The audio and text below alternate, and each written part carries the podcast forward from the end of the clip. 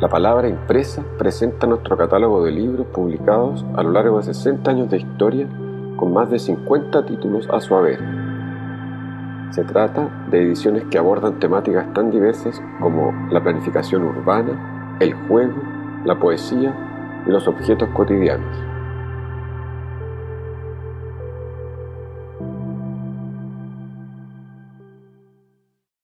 Bienvenidos a otro episodio de nuestro podcast Polifonía, sección La Palabra Impresa. En esta ocasión los invitamos a conocer acerca del libro de Boris Ivelitz, Peculiaridades, cualidades intrínsecas de los objetos. Para ello nos encontramos junto con Marcelo Araya, profesor y diseñador industrial de la Escuela de Arquitectura y Diseño de la Pontificia Universidad Católica de Valparaíso, quien nos leerá el prólogo de este libro. Hola Marcelo, ¿cómo estás? Bienvenido. Hola Eloísa, ¿cómo estás? Gracias por la invitación. Gracias a ti por estar acá. Eh, yo creo que, bueno, cuando me invitó Boris eh, a escribir el prólogo de su libro, junto a eh, con otros dos prólogos de Juan Baiza y de Mario Uvilla, imagínate la, alegría, porque en el fondo no... Me o sea, yo me imagino que Boris reconoció un poco en, en, nuestra generación, la generación en la que entramos el año 93 eh, a la escuela, 92, 93 fuimos a Winay, pero con Ricardo, que hacía segundo año, con Ricardo Lang también fuimos a, a Winay. Entonces, en realidad, llegamos a título y solo habíamos ido a Winay. Yo creo que Boris reconoce un poco en, en, en esta generación en la que me tocó estar, como, como, esa, como, como esos tres o cuatro cursos, o cinco si se quiere, que, que, estuvieron, que estuvimos muy metidos en, el, en la construcción de la, de la, embarcación. Y como, y como el libro de Boris eh, tiene un capítulo importante eh, relacionado con Amereiga, es por eso que eh, yo creo que me invita a escribir el prólogo. claro. Voy a, voy a leerlo, ¿te parece? Sí, me parece, súper. Y también voy a, voy a, voy a contar algo después del prólogo que me pasó con Boris cuando se lo mostré. Ya. Imaginemos un mar tempestuoso en el sur de Chile. Es el mes de septiembre a mediados de la década del 90 y estamos en el fiordo Comau, en la desembocadura del río Winay, donde viven unas 40 personas, es decir, unas 8 familias perdidas y aisladas en los canales patagónicos. Hace dos años entré a estudiar la carrera de diseño en la Universidad Católica de Valparaíso y ahora, con 22 años, visto un traje de plástico amarillo con cinta de embalaje en los puños para que no entre agua, sin ver a mi familia hace 30 días. Cepillo unas gigantescas cuadernas de ulmo que hemos ido a buscar al bosque al otro lado del fiordo junto a los compañeros de faena y al maestro carpintero de orilla. Nuestra tarea es avanzar lo que más podamos en la construcción de una embarcación chilota de 20 metros de eslora. Somos 10 estudiantes y estamos felices a pesar del frío, de la lluvia y del aislamiento. Son las 7 de la tarde y el camino que conduce del taller del trabajo al comedor es una profunda senda de barro y troncos podridos. A esta hora está oscuro y tenemos que usar linternas para cruzar la espesura entre los, entre los árboles. Solo cuando la marea está baja podemos saltar de roca en roca por la orilla del mar, aunque en estos confines todo tiene su costo, y los musgos resbalosos de la roca muchas veces nos han costado una caída dolorosa. Pero a esta altura el dolor casi no importa. Lo importante es llegar al único lugar interior que nos brinda comida y un poco de calor antes de dormir. Antes de entrar nos quedamos un instante afuera bajo el alero de la puerta que nos protege de la lluvia para sacarnos los trajes de plástico y sacudirlos del agua. Estando en este umbral, miramos por la ventana hacia el interior iluminado por el suave brillo de una vela. Un hombre sentado a la mesa dibuja en un cuaderno de tapas verdes cubiertas de plástico, mientras espera que lleguemos.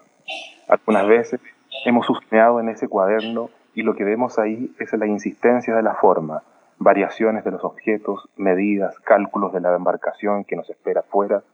Ejemplo de los elementos que le darán vida, relaciones del cuerpo con los diferentes espacios que la constituyen, anotaciones de los, de, los detalles constitutivos arrancados a los maestros que nos guían. Ese hombre es Boris Ivelich, y nosotros somos sus alumnos. Es por eso que estamos allí, es por él que estamos allí. Estamos aprendiendo diseño, construyendo una embarcación. Vamos al bosque, cruzamos el fiordo a elegir la madera que nos sirve para su realización. En realidad, acompañamos el que la elige, pero entre tanto aprendemos. Ese es el método que nos propone esta escuela y nuestro profesor, y nosotros creemos ser fieles a él. Nos encontramos con las antiguas herramientas olvidadas para trabajar la madera y el hierro, Muchos de nosotros no habíamos tomado nunca un hacha entre las manos. No sabíamos que era necesario variar la trayectoria del mango en el vuelo hacia el tronco para que la hoja de acero se insertara de manera más eficaz en la veta. No sabíamos cómo se utilizaba una carlopa, no sabíamos lo que era un spauser, ni lo que era una azuela. No teníamos idea de que todas ellas eran herramientas a las cuales hay que sacar filo cada cierto tiempo para cuidarlas. No sabíamos que había que respetarlas y amarlas, y menos aún que cada vez que las usábamos nos pertenecían. Todo era nuevo y maravilloso. Conocimos la diferencia entre un ulmo, un roble y un ciprés. En esos tres años que nos tocó ir y volver a ese fiordo escondido, aprendimos más que en toda nuestra vida hasta ese momento. Supimos deslizar las yemas de nuestros dedos por la superficie plana que dejaba un cepillo manual sobre una tabla de alerce, y en esa sensibilidad logramos entender la materia. Supimos orientarnos en el fondo, en el fiordo, de noche, sintiendo el frío del viento golpeando solo a un lado de nuestro rostro. Esa fue la gran enseñanza que nos entregó este tiempo de descubrimientos, el comprender y vislumbrar las posibilidades que nos permitía la materia. Somos diseñadores gracias a la lluvia, al viento gélido, las piedras, al bosque, al musgo resbaloso que maldijimos al caer, y yo creo que esta recopilación de ejemplos de diseño expuestos en este libro solo pudo ser vislumbrada a la luz de una vela sobre una mesa blanca con un poema esculpido en su canto. Quizás este prólogo tuvo que estar en el libro anterior de Boris, sobre la embarcación avereida, y sin embargo está aquí porque era necesaria una reflexión más larga de lo que significó la construcción de ese barco para varias generaciones de alumnos de la escuela. Hoy ese barco no existe, fue devorado por el lugar donde nació. Pero eso no importa porque entendimos que en ese lugar donde no había ninguna señal externa, más que la de una radio que entregaba en un solo sentido, se concentraban nuestros pensamientos y la experiencia de lo que vimos.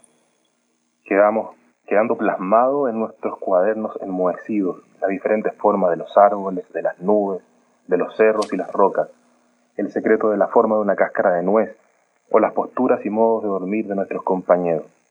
Es allí donde se origina este libro, no en otro lugar, no en otro tiempo. Hasta ahí el prólogo del, de, o sea, uno de los tres prólogos del libro Peculiaridades de Boris. Eh, bueno, lo que quería contar es como lo que viene después del prólogo, que le, que le que se lo paso a Boris y se lo mostré, pasaron unos días antes de, encontrarnos de nuevo y me dio las gracias, pero me dijo convencido, el color del cuaderno no era verde.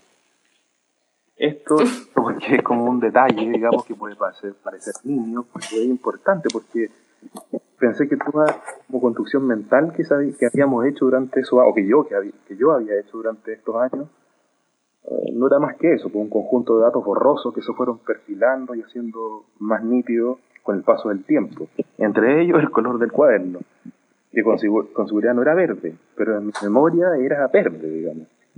Claro, así es como tú lo recuerdas en el fondo.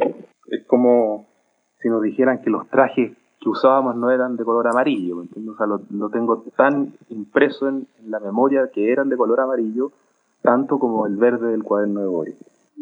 Claro. Entonces, eh, pero, pero, pero es interesante porque nosotros, esta generación de, de, la cual te hablo, cada vez que nos juntamos, eh, eh, siempre sale Winai al, a la conversación, digamos. Entonces, es muy, y fue muy importante porque era, era, era todo, tenías que pensar, desde, nosotros fuimos con Ricardo Lang, como te decía, en segundo año, claro. barco, sino que como apoyar el, fue una travesía general, digamos, en que fueron casi toda la escuela.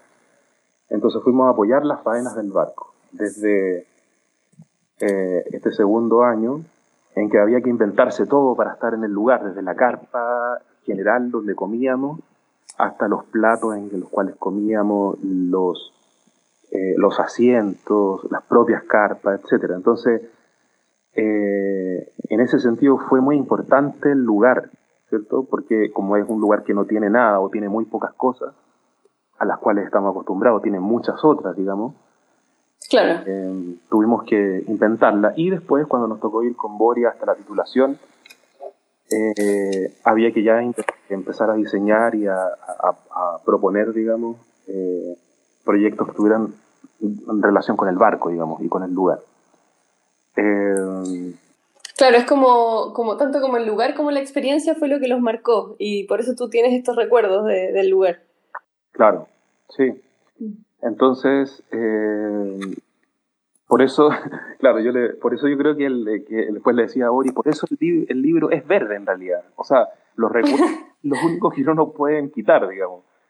Eh, nos acordamos de, de todo lo que hicimos y todo lo que vimos y todo lo que y todo lo que realizamos en ese lugar y son cosas propias que ahí están y son tan reales eh, para nosotros como para, para el resto, digamos. Así que Claro. eh, eso, eso es lo que... eh, Súper. sí. Ahora, eh, con Sí, respecto al libro mismo, el libro es mucho más amplio que esto, ¿cierto? O sea, es como un capítulo del libro o un subcapítulo del libro habla de la, de la, de las peculiaridades eh, reflejadas en, las construccio- en, lo- en lo- en la construcción de la embarcación. Pero Boris Claro. tiene un paneo y un recorrido mayor por todos los ejemplos que él eh, revisa. Súper, gracias Marcelo. Muy, muy interesante lo que nos cuentas. Yo quería complementar lo anterior y les voy a leer la reseña que tiene este libro y dice así. Este libro analiza las cualidades de los objetos acuñados en el desarrollo histórico, aquellas que singularizan el oficio, le dan autonomía y lo distinguen de otras disciplinas que suplanten su sentido o trascendencia. En estas páginas se desvelan estas particularidades desde diversas ópticas, guardando como un denominador la tendencia a la desaparición de los mismos. Aparecen en su requerimiento y de- desaparecen al dejar de ser necesitados. Los objetos trascienden su función en la medida que hacen aparecer y resplandecer sus propias peculiaridades, cada vez en cada caso. Bueno, hace un tiempo también tú, Marcelo, tuviste una entrevista con Boris acerca de este libro y queremos invitar a quienes nos están escuchando que revisen el canal de YouTube de la escuela y en ella podrán encontrar el video con la entrevista completa y hay una conversación y Boris nos cuenta acerca de su libro y todo lo que está contenido adentro. Así que eso. Sí, aparte que eh, va mostrando imágenes que no aparecen en el libro, que, tienen, que son videos más bien. Entonces, eh, son objetos móviles que se aprecian mucho mejor en, en el video que en el dibujo. Claro. Así que eso, pues quedan cordialmente invitados a ver, la, a ver el video. La entrevista, claro. Súper, así que con eso nos despedimos. Muchas gracias Marcelo por, por estar acá con nosotros. Te lo agradezco. Ya pues, Loisa, gracias por la invitación y nos vemos en otro podcast, Polifonía. Nos vemos. Chao. Que estén muy bien. Chao, chao.